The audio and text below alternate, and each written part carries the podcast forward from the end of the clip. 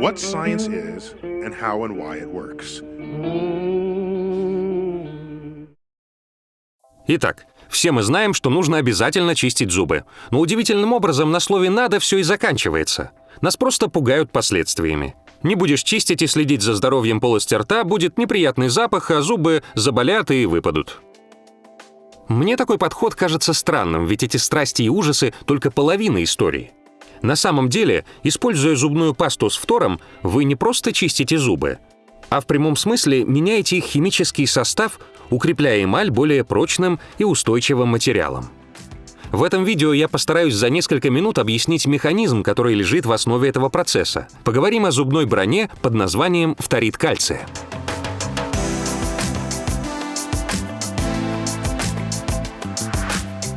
Начнем, пожалуй, с основ.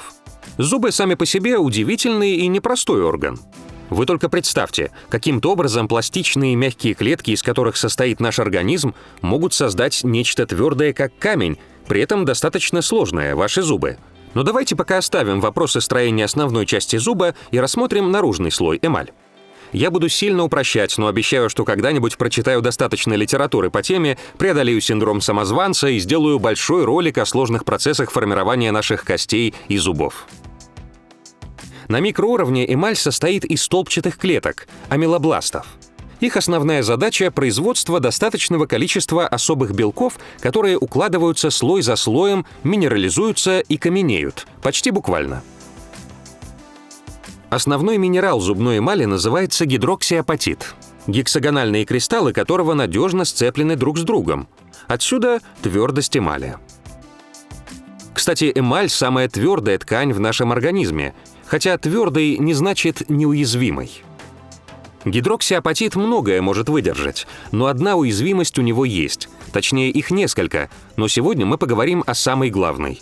Он растворяется в кислоте. Много чего растворяется в кислоте, так что не сказать, что это исключительно его слабое место. Но учитывая, как сильно меняется уровень pH во рту, превращая слюну то в кислоту, то в щелочь в течение дня, уязвимость это начинает играть роль. Однако виновата здесь не слюна, наоборот, она помогает эмали восстанавливаться. На самом деле гидроксиапатит страдает от взаимодействий с бактериями. Когда вы жуете, вы размельчаете пищу. В этом и есть суть жевания. При этом зубная эмаль вступает в тесный контакт с тем, что вы едите. Пища частично растворяется в слюне, но мелкие кусочки часто остаются на зубах после того, как вы поели. Эту часть вы знаете, потому и чистите зубы каждый день. Однако кроме вас эту пищу ест кое-кто еще. Бактерии, живущие в слюне, с большим удовольствием доедают то, что остается на зубах. Не бойтесь, это нормально, до тех пор, пока там не накопится слишком много ферментируемых углеводов.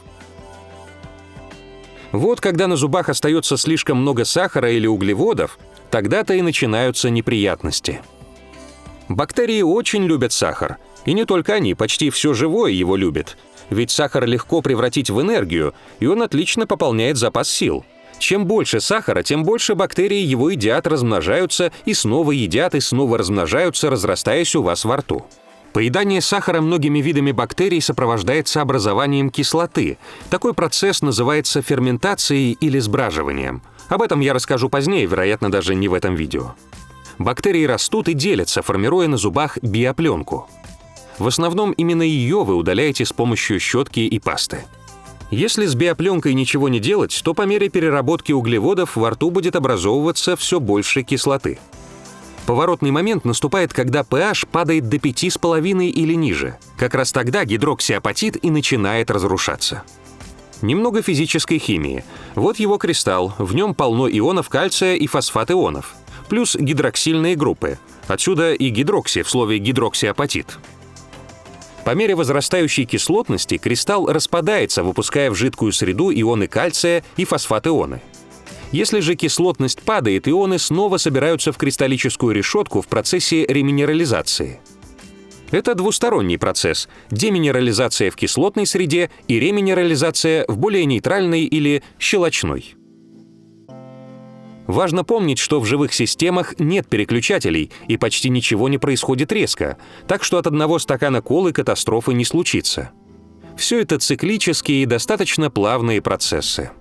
Но ваши зубы пострадают, если будут долгое время находиться в условиях, которые способствуют разрушению гидроксиапатита, в которых он чаще подвергается деминерализации, чем реминерализации. Вот тогда могут появиться трещины полости или что похуже. Поэтому мы чистим зубы два раза в день, чтобы снять налет, создать благоприятные условия для реминерализации и не пускать процессы на самотек. Наконец мы дошли до самого важного – когда вы чистите зубы пастой с фторидом кальция или пьете воду с ионами фтора, процесс починки эмали становится куда интереснее. Все потому, что если во время реминерализации в слюне присутствуют ионы фторида кальция, они вытесняют гидроксильную группу, встают на ее место и создают новое соединение. Фторапатит. Да, снова апатит, только в начале фтор. Легко запомнить. Фторапатит куда круче, потому что кислота доставляет ему куда меньше проблем. Даже если pH сместится сильно в сторону деминерализации, те участки, где есть фторапатит, пострадают меньше, а значит, ваши зубы останутся целее и лучше переживут неблагоприятный период. И вновь этот процесс не происходит по щелчку, и его нужно постоянно поддерживать. Зато он изрядно облегчает нам жизнь, сохраняя здоровье зубов.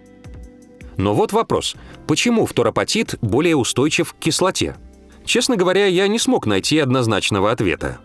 Возможно, все дело в высокой реакционной способности фтора по отношению к неорганическим соединениям, из-за чего кислота просто не в силах разорвать образовавшиеся связи. А может, все из-за того, что кристаллы фторапатита крупнее, и кислоте сложнее их разрушить. Может быть, роль тут играют оба фактора в каком-нибудь соотношении. Например, 60 на 40, не знаю. Но наверняка, как только видео появится на канале, в комментариях найдется сведущий в химии, умный и, что важно, терпеливый человек, который поправит меня, если я вдруг в чем-то ошибся. Часто, чтобы быстро узнать, как все на самом деле, достаточно просто сказать глупость в интернете. Если у меня появится более четкий ответ на этот вопрос, я добавлю его в блог, ссылку на который я оставлю в описании. Там всегда будет более полная информация, потому что просто нереально полностью осветить столь сложные темы в одном 10-минутном ролике. Так что добро пожаловать на мой сайт clockwork.show. Главная цель моих видео — разжечь ваше любопытство, чтобы с более сложными моментами вы смогли разобраться уже сами. Но довольно болтовни. Итак, фторид кальция крайне полезен для здоровья зубов. Вам могло показаться, что проще бесконечно повышать его концентрацию, пока он полностью не заменит эмаль фторопатитом, и про стоматологов можно будет забыть. Однако большое количество фтора приведет к появлению пятен и в конечном итоге серьезно навредит зубам.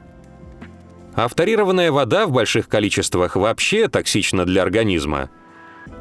Небольшая такая, но все-таки важная деталь.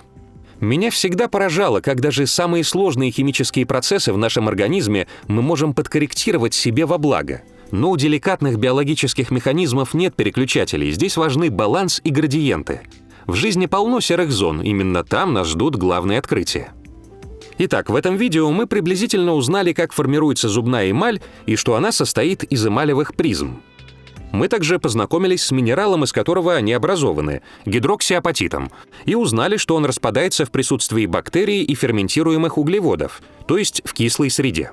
Мы отметили, что, как и многие другие биологические механизмы, этот похож на приливы и отливы и работает в двух направлениях. Мы выяснили, что в этот процесс можно вмешаться, добавив в слюну ионы фтора, что создаст новый минерал – фторапатит, кристаллы которого лучше противостоят кислоте и не дают нашим зубам развалиться, сохраняя здоровье полости рта.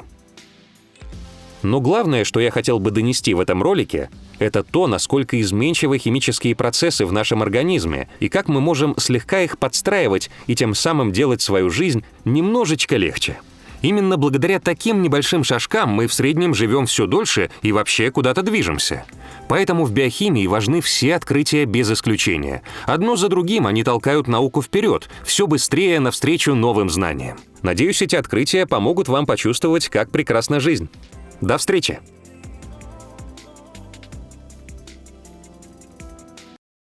Переведено и озвучено студией Верт Дайдер.